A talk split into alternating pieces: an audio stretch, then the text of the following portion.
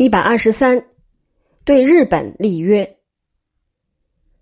在同治年间，李鸿章所经办的外交大事之中，以对日立约与结束琉球渔民被杀案为最重要。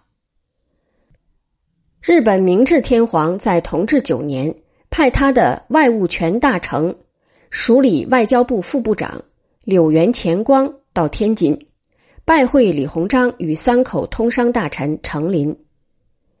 柳原前光托李鸿章与成林转递一封日本外务大臣副岛重臣要求订立条约的信。总理衙门的若干位大臣认为对日本只可通商不可立约。李鸿章特地上一个奏章，坚持对日本不但应该通商，而且可以立约。曾国藩也上了一本，支持李鸿章的意见。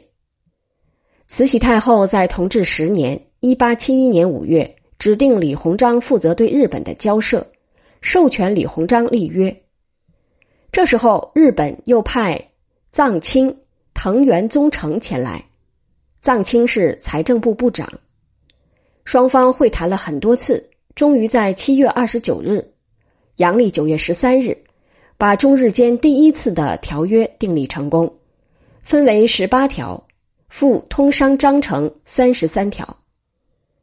这条约的主要内容是：一、没有最惠国条款；二、领事裁判权与协定关税彼此互享，不像中英、中法、中美等条约，只是英法美等国在中国享有领事裁判权，而中国不能在英法美等国享有领事裁判权。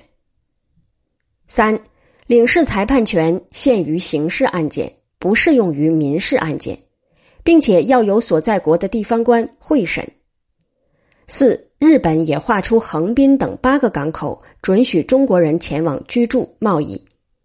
五、中日两国人民均不得在彼此的内地与非通商港口进行贸易。六、中日两国政治制度与法律均不相同，各行其事，互不干涉内政。次年，同治十一年二月，日本又派柳原前光。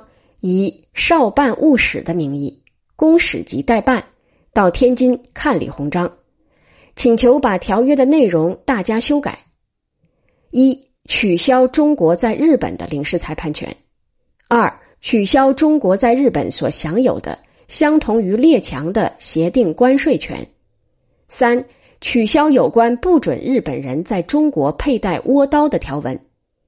理由是，日本正准备向列强交涉废除领事裁判权与协定关税。日本武士佩惯了倭刀，不便禁止。倘若在中国犯法，自可交由领事法办。李鸿章回答他：“条约定成不久，尚未换文，又要更改，岂不贻笑他邦？